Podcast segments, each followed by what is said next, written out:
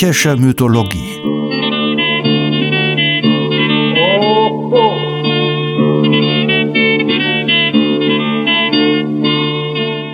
Helgas nützlicher Podcast.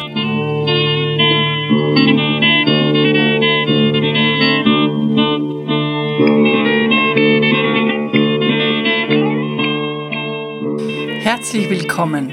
Unsere neue Folge widmet sich Aphrodite. Sie ist die Göttin der Liebe. Zeugung und Geburt waren seltsam, ihre Kindheit kurz und nass. Aber ihre Macht war fast so groß wie die von Zeus, und bis heute ist sie eine der bekanntesten und gegenwärtigsten Figuren des Mythos. Ihr römisches Gegenstück ist die Göttin Venus. Beginnen wir mit einem im Verhältnis zu Homer brandneuen Text über die Liebe, beginnen wir mit Ingeborg Bachmann. Sie schreibt 1961 in ihrem flammenden Text Undine geht von der unbedingten Liebe, von einer Art Liebe, die uns zeichnet. Die immer verratene und verkannte Wasserfrau beweist ihrem Hans, und alle Männer heißen Hans, dass sein Leben im alltäglichen Einerlei mit der kleinlichen Verantwortung, dem kleinlichen Rechnen, der kleinlichen ehelichen Liebe, den Erziehungssorgen, dem Bezahlen von Rechnungen, den Sommerhemden, den Sommerreisen, ein einziger Verrat ist an den Möglichkeiten des Lebens, ein Verrat ist an ihr, ein Verrat an sich selbst. Sie stellt ihm die Vision einer Liebe ohne Begrenzung vor Augen, ohne Verrat, Undines Liebe, ihre bedingungslose, machtvolle, hinwegschwemmende Liebe. Und sie tut das unter anderem mit einem urtümlichen Wasserbild, lieblich und gewalttätig zugleich. Dann sind alle Wasser über die Ufer getreten. Die Flüsse haben sich erhoben.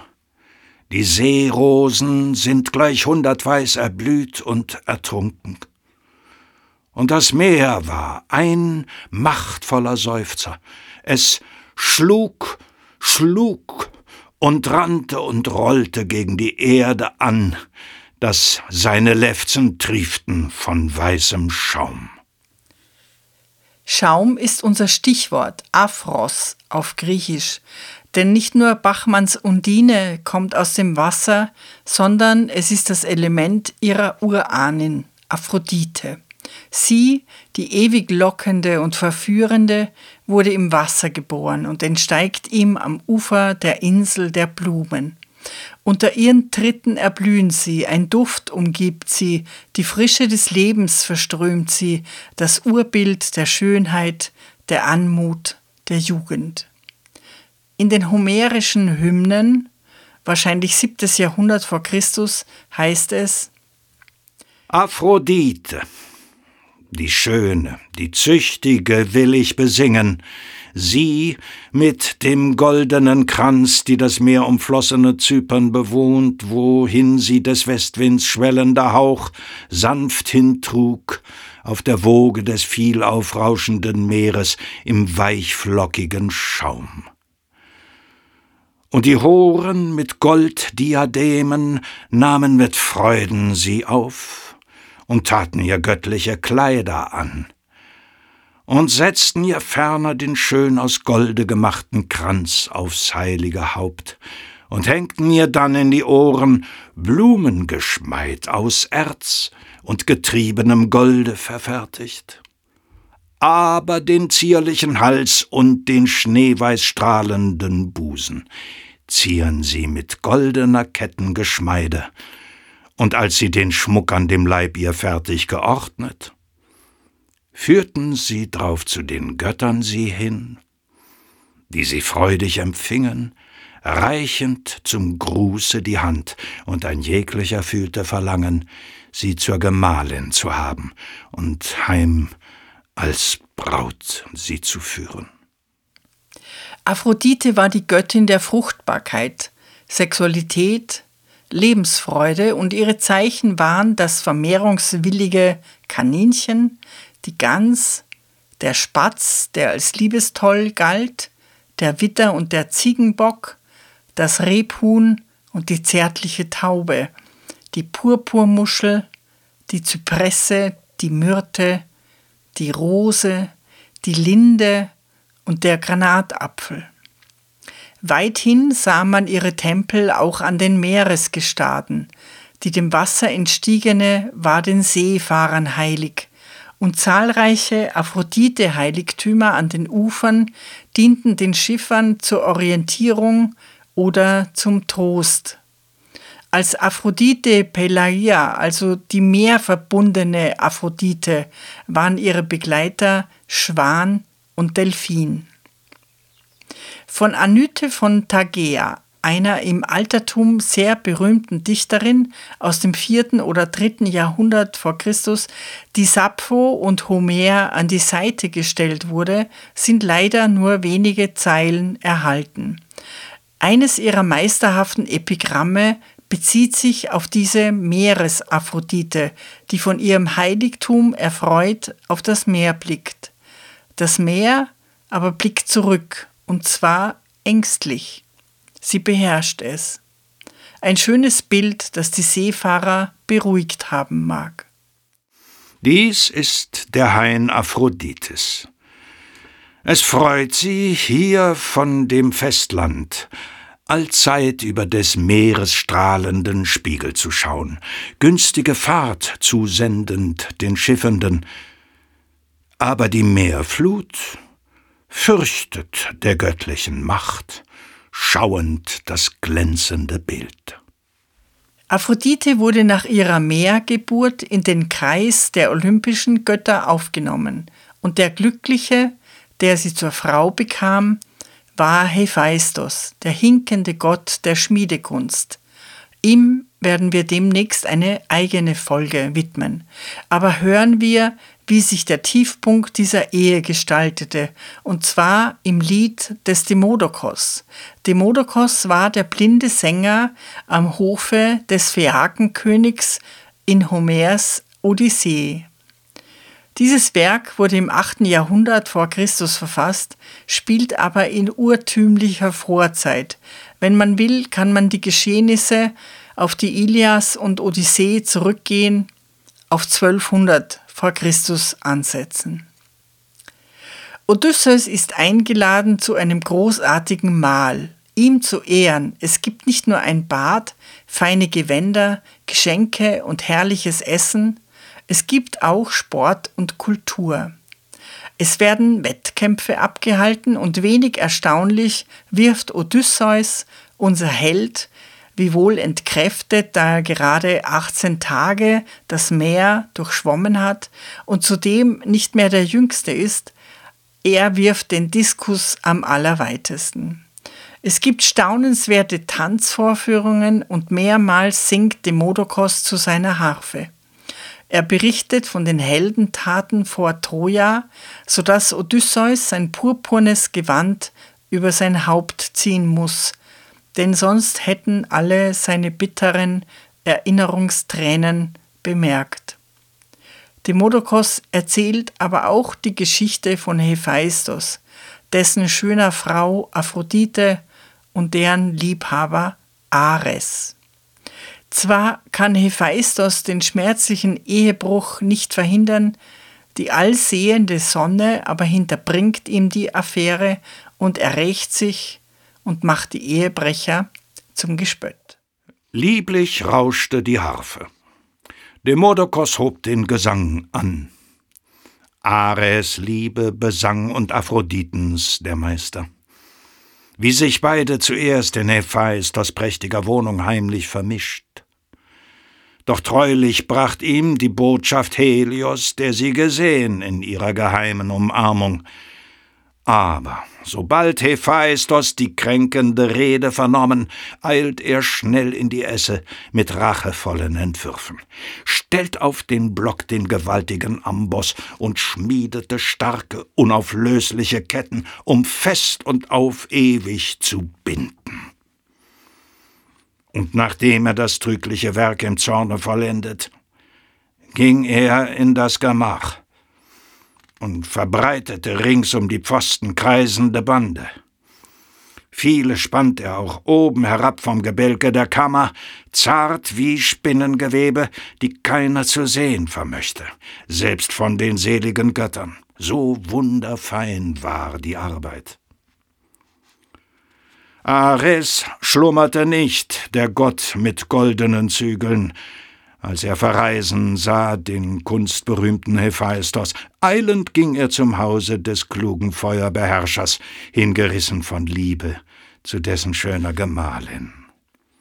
Fasste der Göttin Hand und sprach mit freundlicher Stimme Komm, Geliebte, zu Bette, der süßen Ruhe zu pflegen, denn Hephaistos ist nicht daheim.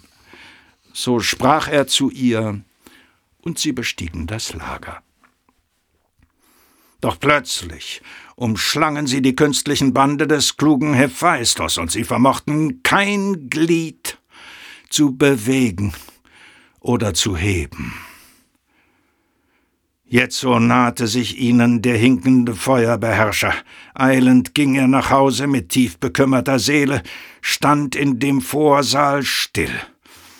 Und der rasende Eifer ergriff ihn. Fürchterlich ruft er aus, und alle Götter vernahmen's.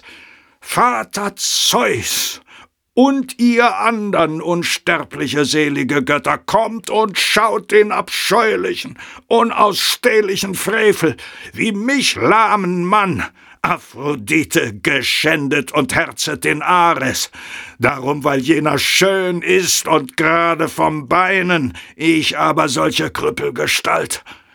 Doch keiner ist schuld an der Lähmung als die Eltern allein.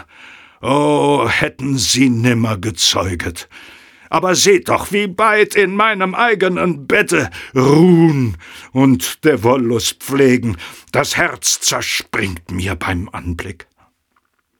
Also sprach er. Da eilten zum ehernen Hause die Götter.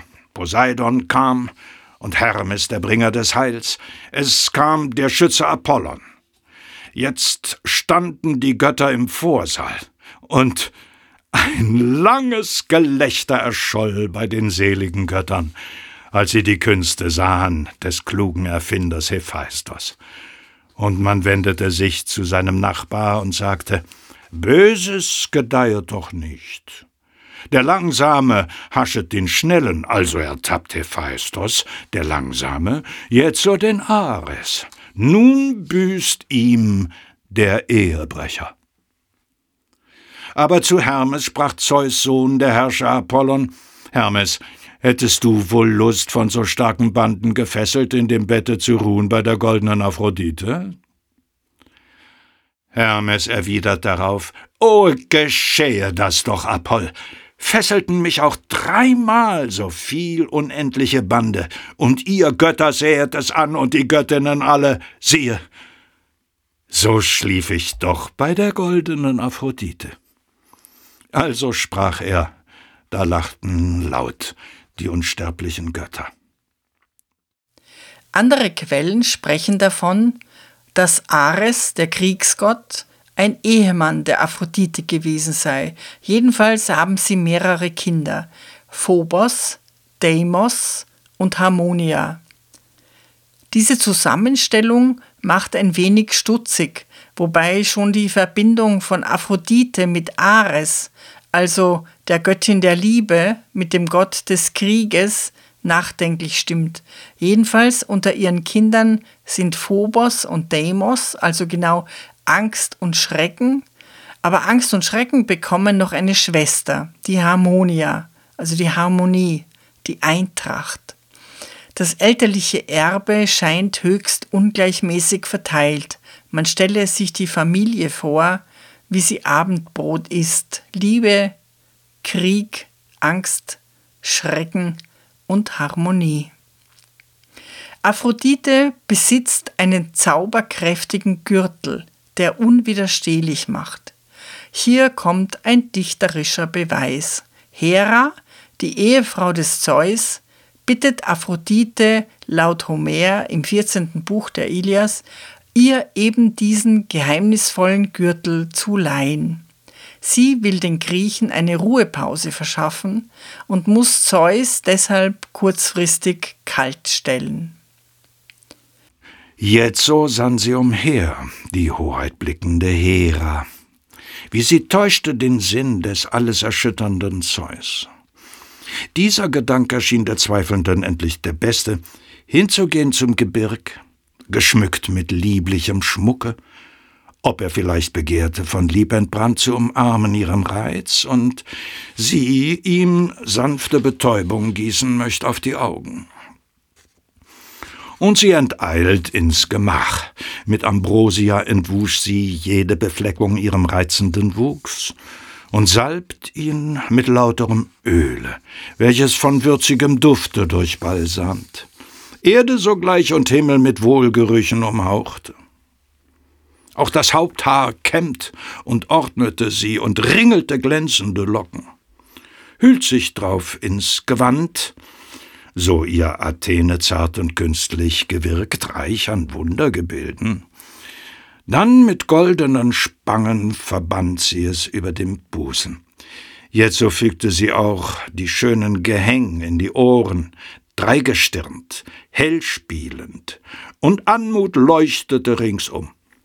Als sie nunmehr vollkommen den Schmuck der Glieder geordnet, eilte sie, fand Aphrodite und redete dieses Leih mir den Zauber der Lieb und Sehnsucht, welcher dir alle Herzen der Götter bezähmt und sterblicher Erde Bewohner. Und Aphrodite löste vom Busen den köstlichen Gürtel bunt bestickt. Dort waren des Zaubers Reize versammelt, dort war schmachtende Lieb und Sehnsucht, dort das Getändel und die schmeichelnde Bitte, die selbst den Weisen betöret. Den nun reichte sie jener. Es lächelte sanft die hoheitblickende Hera und barg den Zaubergürtel im Busen. Hera begibt sich auf Wolkenwegen zu Zeus und ihr Plan geht auf. Homer schildert ihre Vereinigung hoch über dem Kriegsgetümmel auf dem idäischen Gebirge, erhaben und rührend, aber doch auch ein wenig befremdlich. Zeus begehrt seine Ehefrau, die im Besitz des Zaubergürtels ist, mit großem Feuer und will jetzt und sofort, aber doch nicht ohne ihr vorher zahlreiche, gloriose Liebschaften aufzuzählen. Aber Hera erreicht ihr Ziel. Was tut man nicht alles, um den Griechen zu helfen? Zeus spricht also zu ihr Komm, wir wollen in Lieb uns vereinigen, sanft gelagert. Denn so sehr hat keine der Göttinnen oder der Frauen je mein Herz mit mächtiger Glut mir bewältigt. Weder als ich, entflammt von Ixions Ehegenossin, einst den Peirithos gezeugt, an Rat den Unsterblichen ähnlich, noch da ich Danae liebt. Akrisios reizende Tochter, welche den Perseus gebar, den herrlichsten Kämpfer der Vorzeit, noch auch Phönix, Tochter des ferngepriesenen Königs, welche mir Minos gebar und den göttlichen Held Radamantis, noch da ich Semele liebt, auch nicht Alkmene von Thebe oder die schön gelockte Demeter oder die herrliche Leto, als ich jetzt dir glühe durchbebt von süßem Verlangen. Listenreich antwortet Hera, niederschlagend die Augen. Wenn du jetzt in Liebe gesellt zu ruhen begehrest auf gebirgigen Höhen, wo umher frei alles erscheinet, o wie wär's, wenn uns einer der ewig währenden Götter beid erblickt und den himmlischen allen es eilend meldet? Ihr antwortete drauf der Herrscher im Donnergewölk Zeus, Hera, weder ein Gott vertraue mir, weder ein Mensch auch wird uns schauen, denn ein solches Gewölk umhüll ich dir ringsum, strahlend von Gold. Nie wird uns hindurchspähen Helios selber, der doch scharf, vor allen mit strahlenden Augen umherblickt. Also sprach Zeus und umarmte voll Inbrunst seine Gemahlin. Unten spross die heilige Erd, aufgrünende Kräuter, Lotos mit tauiger Blumen und Krokos samt Hyazinthos, dicht gedrängt und weich, die empor vom Boden sie trugen, hierauf ruheten beid und hülleten sich rings ein Gewölk um, schön und strahlend von Gold, und es taueten glänzende Tropfen. Also schlummerte dort auf Gargaros Höhe der Vater, sanft von Schlaf bezwungen und lieb, und umarmte die Gattin. Aphrodite hatte wie Eos Ehegatten und Liebhaber. Der homerische Hymnus erzählt ausführlich von einer ihrer Liebschaften. Zeus hatte ihr, so erzählt der Hymnus, die Liebe zu dem schönen Rinderhirten Anchises ins Herz gesenkt. Gewissermaßen war das die Rache dafür, dass sie in Zeus so oft die Begier nach einer sterblichen Menschenfrau geweckt und sich dessen auch gerühmt hatte. Anchises, ihr Geliebter, war nicht nur glänzend schön, schön wie einer der Götter, beschreibt in der Hymnus, sondern auch aus königlichem Geblüt. Er war ein Spross aus dem trojanischen Königsgeschlecht. Aphrodite wird ihm einen Sohn gebären, aber nicht irgendeinen, sondern Aeneas, nach Hektor der tapferste der trojanischen Helden. Er wird aus dem brennenden Troja entkommen, über das Meer fahren und Rom gründen. Die Römer werden ihn zu ihrem Stammvater erwählen. Also sind die Römer göttlichen Ursprungs und die Urahnin jeden Römers ist Venus. Aphrodite erblickt Anchises auf der Rinderweide und entbrennt in Liebesglut. Sie macht sich schön in ihrem Tempel auf Zypern, salbt und ölt sich, kleidet sich erlesen und legt allerlei Juwelen an, geht auf Wolkenbahnen ins Land des Anchises, die wilden Löwen und Wölfe auf ihrem Weg werden umgehend zahm. Anchises ist zufällig zu Hause, nicht auf der Weide, und vertreibt sich mit Musik die Zeit. Als Aphrodite in seiner Tür steht, erkennt er sofort, dass sie von göttlichem Glanz umflossen ist. Aber sie beruhigt ihn mit einer wilden Geschichte. Sie sei sterblich, aber eines Königs Tochter, sie sei fremd, spreche aber zufällig seine Sprache und außerdem sei sie ihm zur Ehe versprochen. Er glaubt es eigentlich nicht, aber sein Verlangen, sie zu besitzen, ist so stark, dass er alle Vorsicht fahren lässt. Zu dem Anchises flößt Zeus ihr süße Begier in die Seele. Der in den ragenden Bergen des Quelle gesegneten Ida gerne Rinder geweidet, den Göttern gleichend an Schönheit. Als ihn erblickte, die lachenliebende Aphrodite, brannte sie. Und es ergriff ihr das Herz, unmäßige Sehnsucht. Hoch im Gewölke, in hurtigen Schritten, eilte sie fröhlich gen Troja, ging grad durch das Gebirg, doch folgten ihr greuliche Wölfe und die funkelnden Löwen, Bären und hurtige Pantherverschlinger der Rehe. Aber sie wedelten friedlich paarweis lagernd in schattigen Schluchten. Sie selber gelangte zum Zelte. Allein in dem Hof, von den anderen verlassen, fand sie Anchises, die anderen alle waren hinaus mit den Rindern zur Weide, doch er wandelt hierhin und dorthin und spielt helltönend die Zither. Jetzo stand vor demselben die Tochter des Zeus Aphrodite, gleichend der züchtigen Hirtin und dürftig erscheinend, dass nicht jeder erschrecke vor ihr, sie mit Augen erblickend aber Anchises sann bei dem Anblick, und er erstaunte, denn es umfloß ein Gewand sie, von hellerem Schein wie das Feuer. Rings um den lieblichen Busen erglänzte sie, wie Wunder zu schauen. Und Anchises entbrannt. Und er redet also zu jener, Sei mir, o Herrin, gegrüßt, die zum Haus mir kommst, von den Göttern oder der Nymphen vielleicht, die die herrlichen Haine bewohnen.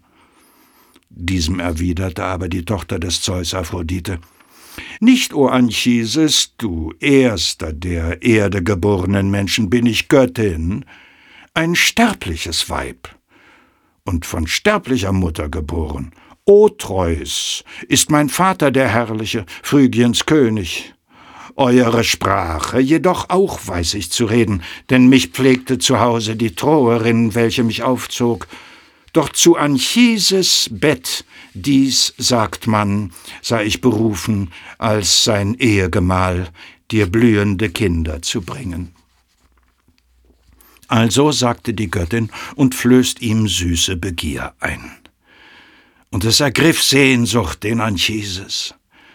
Und er begann so, Bist du ein sterbliches Weib und von sterblicher Mutter geboren, ist auch, wie du es sagst, dein Vater der herrliche Otreus, und solltest du für immer zum Weib mir werden, ist's so, dann soll keiner der Götter und keiner der sterblichen Menschen mich abhalten, dass ich in Liebe dir nahe ohne Verzug, auch nicht, wenn selbst von dem silbernen Bogen schösse die stöhnenden Pfeile der Fernhintreffer Apollon. Wollt ich ja selber sodann, wenn ich dein Lager geteilt in des Todes Wohnung hinabgehen.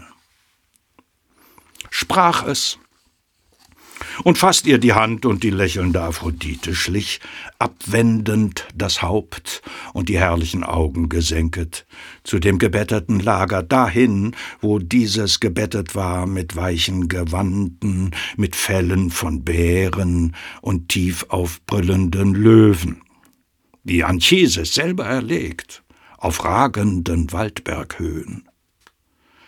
Als sie nun aber bestiegen das Bett, das herrlich bereitet, nahm er zuerst ihr allen den glänzenden Schmuck von dem Leibe, Spangen und Ohrring auch, und gewundene Ketten und Halsband, löste den Gürtel ihr ferner und tat ihr die prächtigen Kleider aus und legte sie dann auf silbergebuckeltem Sessel hin, und hierauf nach Willen und Fügung himmlischer Götter legte der Sterbliche sich zur Unsterblichen, ohn es zu wissen. Doch als wieder zurück zu den ländlichen Höfen der Hirten führten die Rinder und Schafe nach Haus von den blumigen Weiden, da goss über Anchises erquickenden lieblichen Schlummer die Göttin, dann tat sie hinwieder ihr herrliches Kleid an und trat zur Türe, und es leuchtet ambrosischer Glanz von den Wangen, und nun weckte sie ihn und sprach und sagte die Worte Was schläfst du den währenden Schlummer, Anchises? Sage mir, ob ich dir jetzo zu sein scheine dieselbe, wie du mich anfangs hast? Mit den eigenen Augen gesehen? Sprach es, und jener vernahm in dem Schlaf urplötzlich die Stimme, als er den Hals nun sah. Und das herrliche Aug Aphrodites, bebt er zusammen. Und wandte das Antlitz weg zu der Seite und barg wieder das schöne Gesicht in den Decken des Bettes, und bittend begann er zu ihr die geflügelten Worte. Ich flehe dich an, erbarme dich mein, mach mich nicht lahm, lass nicht ein jämmerlich Leben mich führen unter den Menschen. Nicht ein gesegneter Mann ist ja der, welcher das Bett mit unsterblichen Göttinnen teilte. Es folgt ein langer Dialog. Die Göttin beruhigt ihn, ihm werde nichts geschehen, wenn er das Geheimnis wahre. Sollte er sich allerdings rühmen, ihr beigewohnt zu haben, werde ihn eine schreckliche Strafe treffen. Aphrodites Macht scheint zwiespältig. Sie herrscht über Zeus, weil sie ihn dazu bringen kann, zu begehren, wen sie will. Aber Zeus rächt sich und zwingt sie zurück sozusagen. Aphrodite ist dagegen machtlos. Sie kann Löwen zahm machen und sie nimmt sich den Anchises, wie es ihr gefällt. Aber das alles hat einen Haken. Es scheint sie zu erniedrigen, dass sie sich körperlich mit Anchises vereinigt. Und sie muss sich auf jeden Fall versichern, dass Anchises dies für sich behält. Andererseits wird das Motiv des geschädigten Liebhabers angesprochen, nämlich das Risiko, dass ein Mann wie das Männchen der Gottesanbeterin, den Liebesakt mit einer Göttin nicht überlebt oder nur mit einem schweren Schaden, dass er erblindet, seiner Manneskraft beraubt wird oder irre wird. Das meint Anchises, wenn er Aphrodite anfleht, ihn nicht lahm zu machen. Eine Parallele finden wir in der Odyssee, an der Stelle vor der Begegnung des Helden mit Kirke, der mächtigen Zauberin. Kirke zähmt wie Aphrodite die wilden Tiere, die Löwen und Panther streifen schwanzwedelnd über ihre herrliche Insel. Hermes rät Odysseus, der göttlichen Frau, ein Versprechen abzuringen, bevor er sich mit ihr einlässt dass sie dir nicht ein anderes Unheil werde erdenken, nicht den Entblößten untüchtig mache und bar der Mannheit. Dieses Motiv des geschädigten Liebhabers reicht aus dem Orient herüber, und es wird auch herangezogen, um zu beweisen, dass Aphrodite ihren Ursprung in den östlichen Mythen hat. Das Motiv des geschädigten Liebhabers ist aus den verzweigten orientalischen Geschichten der großen Göttin bekannt. Die Göttin Anat lässt ihren Liebhaber nach dem Akt von Raubvögeln grausam zurichten und töten. Die Liebhaber der Königin Semiramis mussten jeweils sterben. Etwas abgewandelt, uns aus der Oper vertraut, ist die Prinzessin Turandot. Sie tötet die, die es wagen, sich ihr wegen ihrer unfassbaren Schönheit zu nähern. Sie stellt unlösbare Rätsel und freut sich, wenn wieder einer die Antwort nicht weiß. Ihre abgeschlagenen Köpfe zieren die Mauern um das Prinzessinnenschloss. Wenn wir diesen Zusammenhang näher untersuchen, der zwischen dem Tod und dem genossenen Liebesakt besteht, sehen wir, dass dieser komplex ist. Anchises bekennt ja, dass er sein Leben geben würde, um mit Aphrodite zu schlafen. Also er selbst schlägt diese Seite an. Tod um Liebe. Eine Schicht dieses Zusammenhangs ist zutiefst poetisch. Es erhöht den Wert der Liebe ins Unendliche, wenn die Liebenden bereit sind, dafür ihr Leben zu geben. Aber andere Schichten dieses Zusammenhangs scheinen weniger poetisch, scheinen vielmehr mit Machtverhältnissen zu tun zu haben. Zeus schläft mit Semele und das Ergebnis ist ein Haufen Asche, zu der er sie verbrennt. Apoll begehrt Daphne und das Ergebnis ist ein wehrloser Lorbeerbaum, in dessen Zweigen es flüstert. Bilder der Macht einer Männer- und Väterwelt über die der Frauen. Aber die Göttin Artemis verwandelt den schönen Akteon in einen Hirsch, der erbarmungslos von seinen eigenen Hunden zerrissen wird. Sind diese Bilder symmetrisch? Gott vernichtet Frau, Göttin vernichtet Mann, wie du mir, so ich dir? Das Motiv des geschädigten Liebhabers als blasser Erinnerungsrest einer einstigen matriarchalen Ordnung? Oder sind diese phallischen Frauen womöglich noch Jungfräuliche, die sich dem Mann entziehen, Angstbilder des Mannes? Die olympischen Göttinnen, so schön und grandios und anmutig und liebenswürdig zu sein sie gepriesen werden, es haftet ihnen als sexuellen Wesen eine Schwäche an. Eos ist zu dumm, um die ewige Jugend für ihren Geliebten zu bitten. Aphrodite ist es peinlich, sich der Lust mit Anchises hinzugeben. Und gerade diese beiden, die von sich aus einen Mann wählen können und sich die schönsten aussuchen, gerade ihnen wird angedichtet, dass ihr Liebesverlangen eine Strafe sei, von den Göttern verhängt für unbotmäßiges Verhalten. Ein Negativbeispiel einer sexuellen Frau ist auch Hera, die sich durchwegs durch ihre operettenhafte und zugleich grausam sadistische Eifersucht jeder Würde beraubt. Und ihre entsetzlichen Racheaktionen richten sich nicht etwa gegen den Verursacher, also gegen den vergewaltigenden und verführenden Zeus, sondern gegen seine wehrlosen Opfer die verstümmelt, verbrannt, in wilde Tiere verwandelt oder von Pfeilen getroffen werden, womit Hera das Geschäft der Männer verrichtet. Der Negativzeichnung durch sexuelles Interesse können die Göttinnen nur ausweichen, indem sie ihren sexuellen Anteil leugnen und sich ewiger Keuschheit widmen. Die Frau ist nur, wenn sie verzichtet zu sein, wie es Elfriede Jelinek 1993 treffend auf den Punkt brachte. Die verhängnisvolle Zweiteilung der Frauen in solche mit und solche ohne Unterleib ist radikal und von höchster Destruktion. Als sexuelles Wesen darf die Frau beaufsichtigt, beherrscht, vergewaltigt und vernichtet werden. Dem kann nur ein anderer Mann entgegentreten. Wenn sie keinen hat, der ihrem Feind entgegentritt, keinen Schwanenritter, dann ist sie verloren. Deswegen treffen wir auf Frauen, die verzichten, um den Mann in seiner tiefen Angst nicht zu provozieren.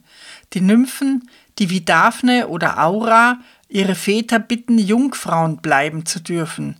Die Göttinnen Hestia, die Feuerhüterin, Artemis, die Jägerin, Athene, die Kluge.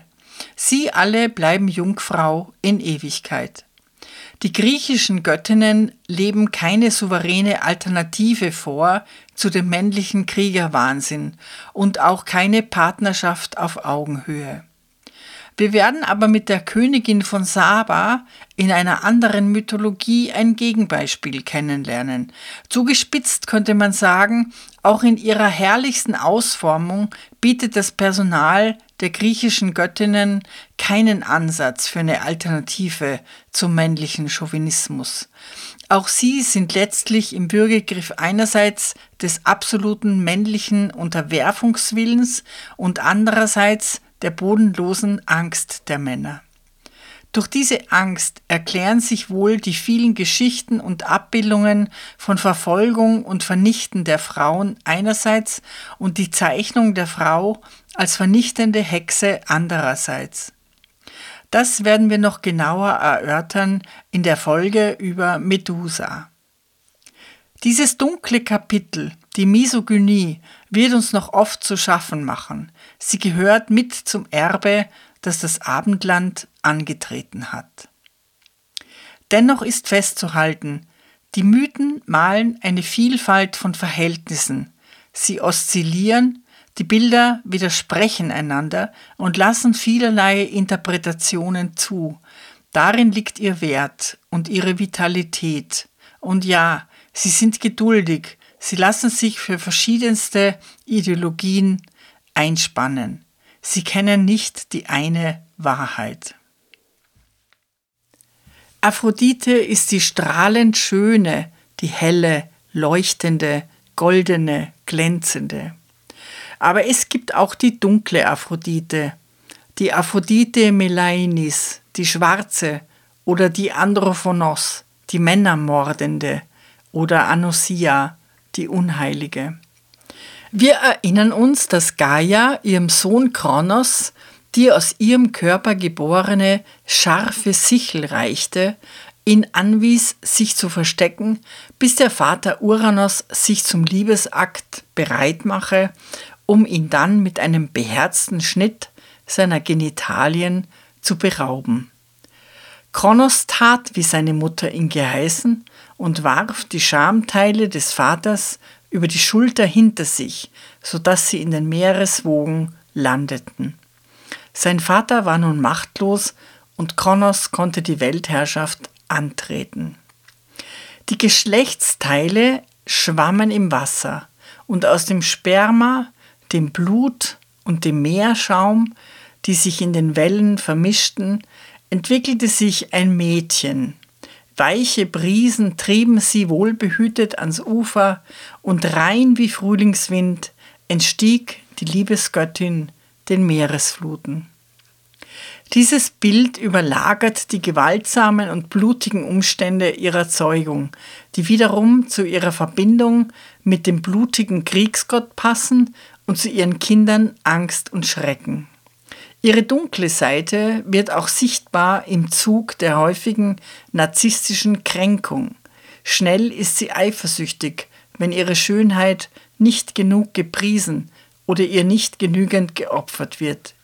Das konnten wir eindrücklich sehen in der hellenistischen Erzählung Amor und Psyche, die quasi diese dunkle Seite der Aphrodite überwindet, indem die Göttin als eifersüchtig, missgünstig und unreif marginalisiert wird und es dem Heldenpaar nach vielen Prüfungen möglich wird, eine partnerschaftliche Liebe zu leben. Die Schönheit eines ihrer Liebhaber war und ist bis heute sprichwörtlich. Es handelt sich um Adonis. Dieser zeichnet sich ebenfalls durch eine mehr als merkwürdige Geburt und seltsame Jugend aus, eine tragische Geschichte.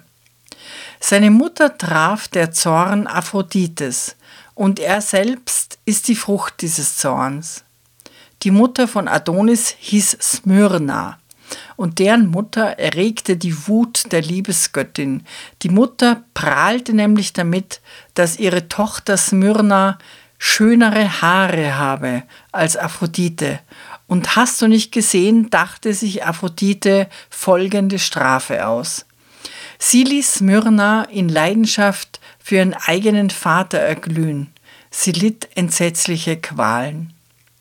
Schließlich gelang es Smyrna, sich betrügerischerweise ins Bett des Vaters zu schmuggeln, der sie schwängerte. Als er jedoch den wahren Sachverhalt erkannte, zückte er sein Schwert, um seine Tochter zu töten. Diese konnte aber entkommen und flehte die Götter an, sie zu beschützen. Sie wurde erhört und verwandelte sich in einen Myrrenbaum.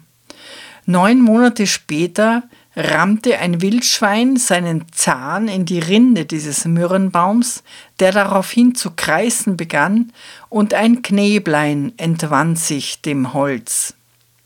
Dieses war von einer solch lieblichen Schönheit, dass Aphrodite es eifersüchtig in einem Kästchen verbarg und es in die Unterwelt zur Aufbewahrung gab. Persephone aber, die Herrin der Unterwelt, konnte einen Blick auf den Knaben erhaschen und war ebenfalls entzückt. Sie wollte den Knaben nicht mehr an Aphrodite herausgeben, und der Streit musste von Zeus geschlichtet werden. Er entschied salomonisch, dass Adonis sich teilen sollte. Ein Teil des Jahres hier, ein Teil des Jahres dort. Aphrodite liebte den schönen Adonis und warnte ihn vor den Gefahren der Jagd. Aber Adonis kehrte sich in jugendlichem Leichtsinn nicht daran und schließlich verletzte ihn ein Eber tödlich. Er starb in seinem Blut. Wir erinnern uns, ein Wildschwein war es auch, das den Baum aufgeschlitzt und so Geburtshilfe geleistet hatte. Adonis war übrigens im Kult sehr beliebt. Es gab Adonis Frühlingsfeste, an denen ein schönes junges Paar als Aphrodite und Adonis gekleidet wurden, und es gab Adonis Herbstfeste, wo man sich von den Pflanzen symbolisch verabschiedete. Adonis als Vegetationsgott, der alles welken ließ, wenn er sich in die Unterwelt zurückzog und die Pflanzen aus der Erde lockte, wenn er wieder unter den Lebenden weilte. Aphrodite aber war untröstlich über den Tod ihres schönen Geliebten, den sie nicht retten, sondern nur sterbend in die Arme hatte nehmen können. Schiller dient sie als Beispiel für die Hilflosigkeit auch der Götter dem Schicksal gegenüber. Auch das Schöne muss sterben. Das Menschen und Götter bezwinget nicht die eherne Brust rührt es des stygischen Zeus. Einmal nur erweichte die Liebe den Schattenbeherrscher, und an der Schwelle noch, streng, rief er zurück sein Geschenk.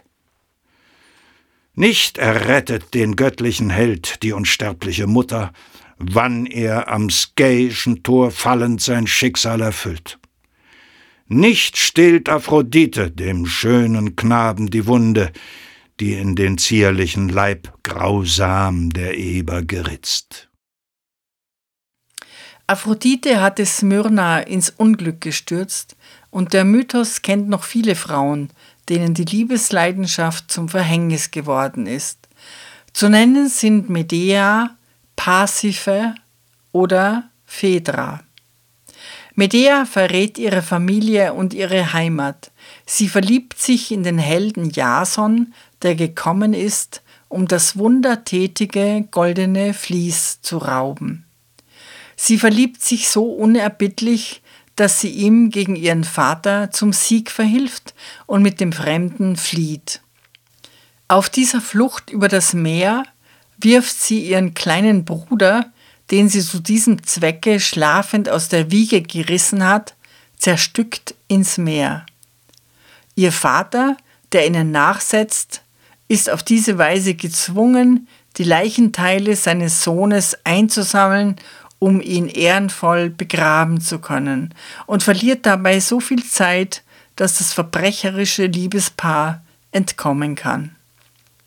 Das hatte die zauberkundige Medea berechnet. Aber die Zeit sollte kommen, wo sie ihr Tun bedenken sollte. Jason wird ihr die Treue nicht halten und die Sache geht bitter blutig aus.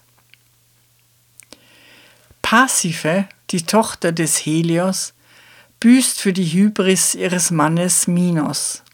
Minos, der König von Kreta, enthält Poseidon einen weißen Stier vor, den er verpflichtet war, dem Gott zu opfern. Er will ihn aber lieber für sich selbst behalten, weil er so schön ist. Zur Strafe wird seine Frau Pasiphae von glühendem Verlangen nach einem Stier ergriffen. Daedalus, der geniale Erfinder im Dienste des kretischen Königshauses, baut eine künstliche Kuh auf Rollen, die er mit einer echten Kuhhaut überzieht. Auf dem Rücken sieht man auf pompeianischen Fresken einen Deckel, erreichbar durch eine angelehnte Leiter, sodass Passive es sich im Innern der Kuh bequem machen und die Befruchtung durch den Stier genießen kann. Das Kind, das sie gebären wird, hat einen menschlichen Körper, auf dem ein Stierkopf sitzt. Vasenbilder zeigen sie mit diesem Kind auf dem Schoß. Die Familienschande wird aber schließlich weggesperrt in das berühmte Labyrinth. Jedes Jahr werden dem Minotauros Jünglinge und Jungfrauen zum Fraße vorgeworfen. Man nährt die Familienschande und wird ihrer nicht Herr. Ein weiteres berühmtes Opfer unbesiegbarer Liebesleidenschaft ist Phaedra, übrigens die Tochter von Pasiphae. Sie verliebt sich in den Sohn ihres Mannes Hippolyt. Da sie ihre Liebe als unehrenhaft erkennt, will sie aus dem Leben scheiden, doch ihre Amme überredet sie, es doch bei Hippolyt zu versuchen. Dieser aber verachtet die Frauen und lehnt entrüstet ab. Darauf erhängt sich Phaedra, aber nicht ohne ein verleumderisches Brieftäfelchen zu hinterlassen, in dem sie ihren Gatten wissen lässt, dass Hippolyt sein Bett entehren wollte. Dieser ist daraufhin so zornig, dass er seinen Sohn zu Tode kommen lässt. Die Wahrheit erfährt er zu spät. Wir hören einen Ausschnitt aus dem eröffnenden Monolog der Göttin Aphrodite aus Euripides Stück Hippolyt, mit dem er die Dionysien 428 v. Chr. gewann. Aphrodite wird gezeigt als kleinliche, eifersüchtige Furie, die böse ist, weil Hippolyt sie nicht genügend ehrt, sondern lieber Artemis opfert, der jungfräulichen Göttin, die wie er gern durch die grünen Wälder tollt.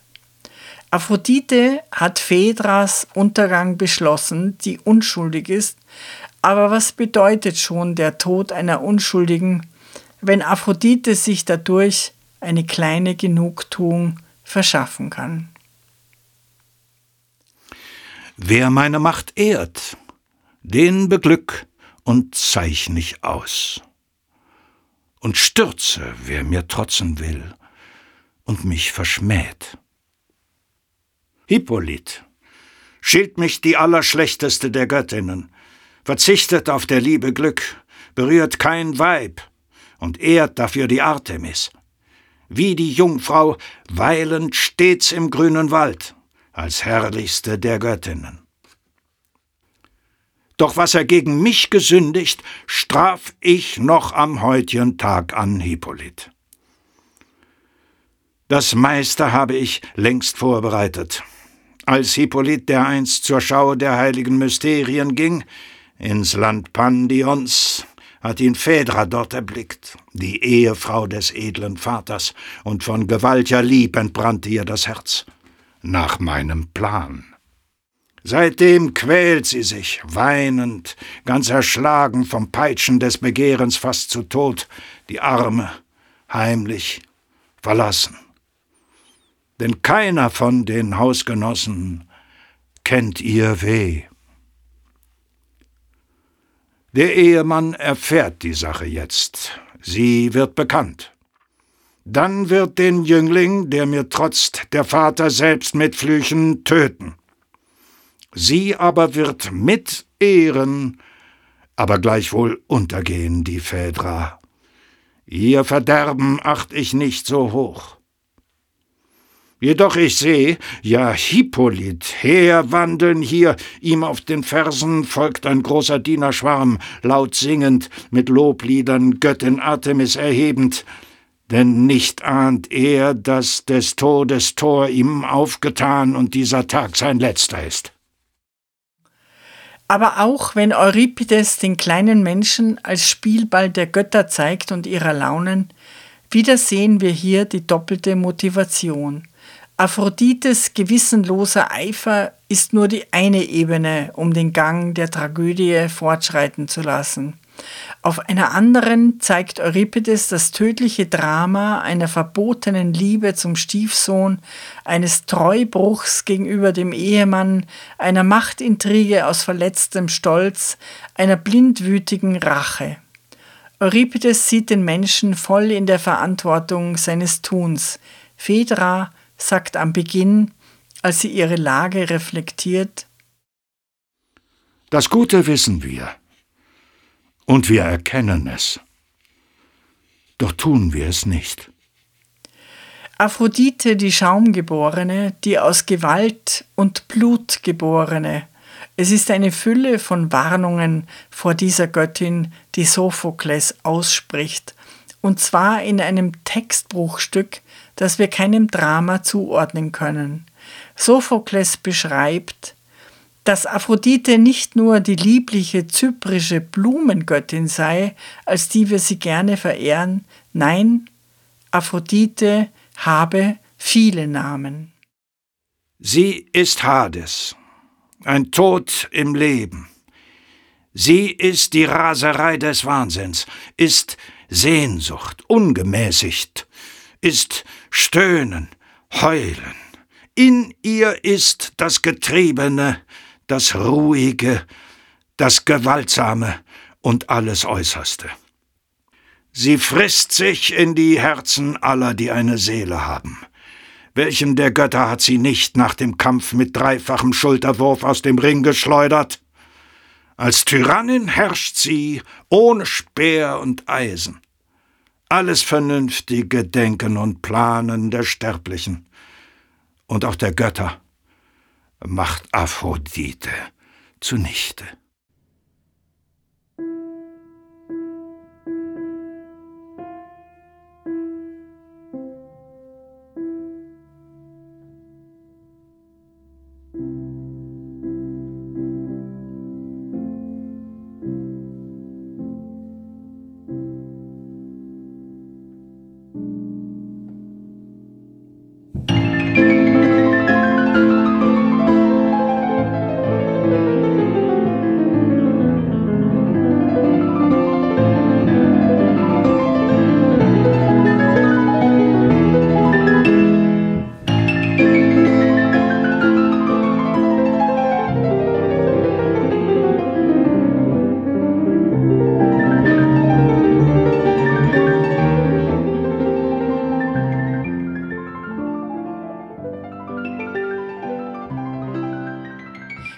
Dank für eure Aufmerksamkeit. Wie immer freue ich mich über eure Reaktionen. Schreibt mir auf uz.opa-unterwegs.at. Wenn ihr Fragen habt, beantworte ich diese gerne. Bleibt mir gewogen, bleibt gesund und munter. Bis zum nächsten Mal.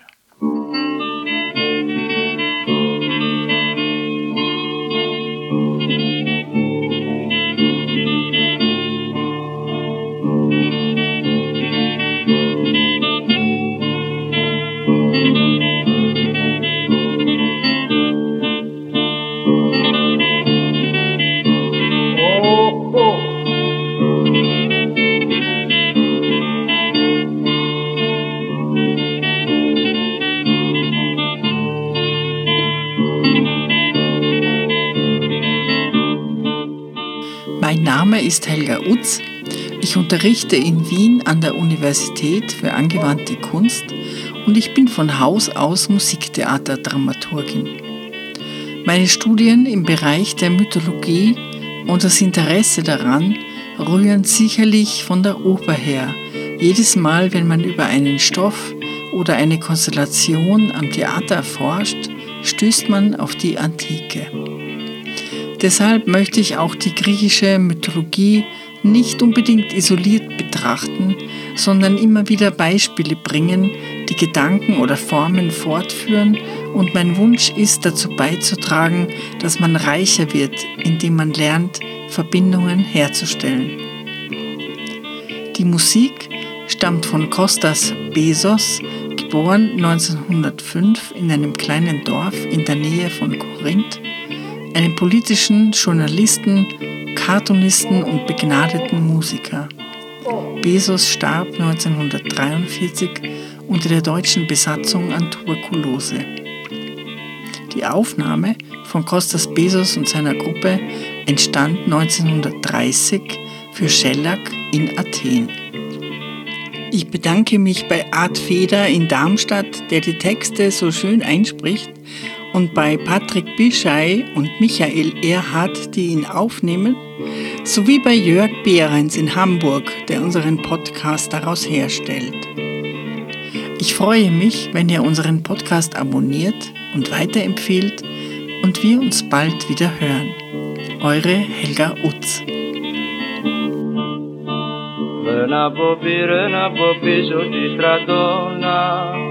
Βαρέσαν μα βαρέσαν μα καστινή πόγα Ρε να ποπί, ρε να πίσω στην Πάρε Βαρέσαν μα βαρέσαν μα καστινή πόγα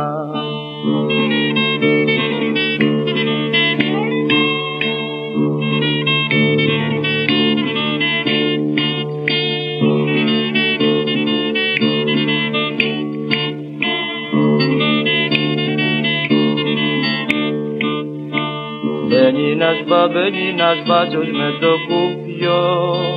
Και ρίχνει μου και ρίχνει μου σμούλα στο ρούχο. Μπαίνει ένας μπα, μπαίνει ένας μπάτσος με το κουπιό. Και ρίχνει μου και ρίχνει μου σμούλα στο ρούχο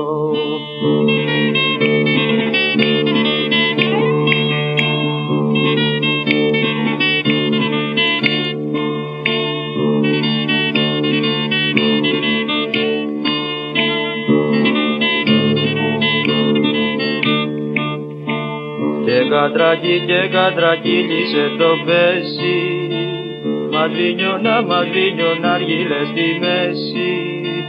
Και κατρακί και κατρακύλισε το πέσι Μαδρίνιωνα, μαδρίνιωνα αργύλε στη μέση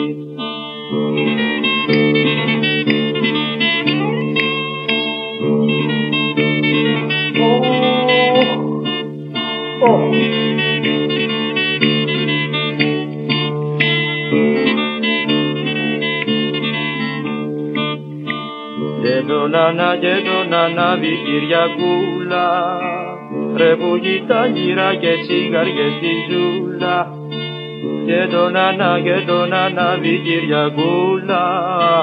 Ρε που τα λίρα και τσιγαριές στη ζούλα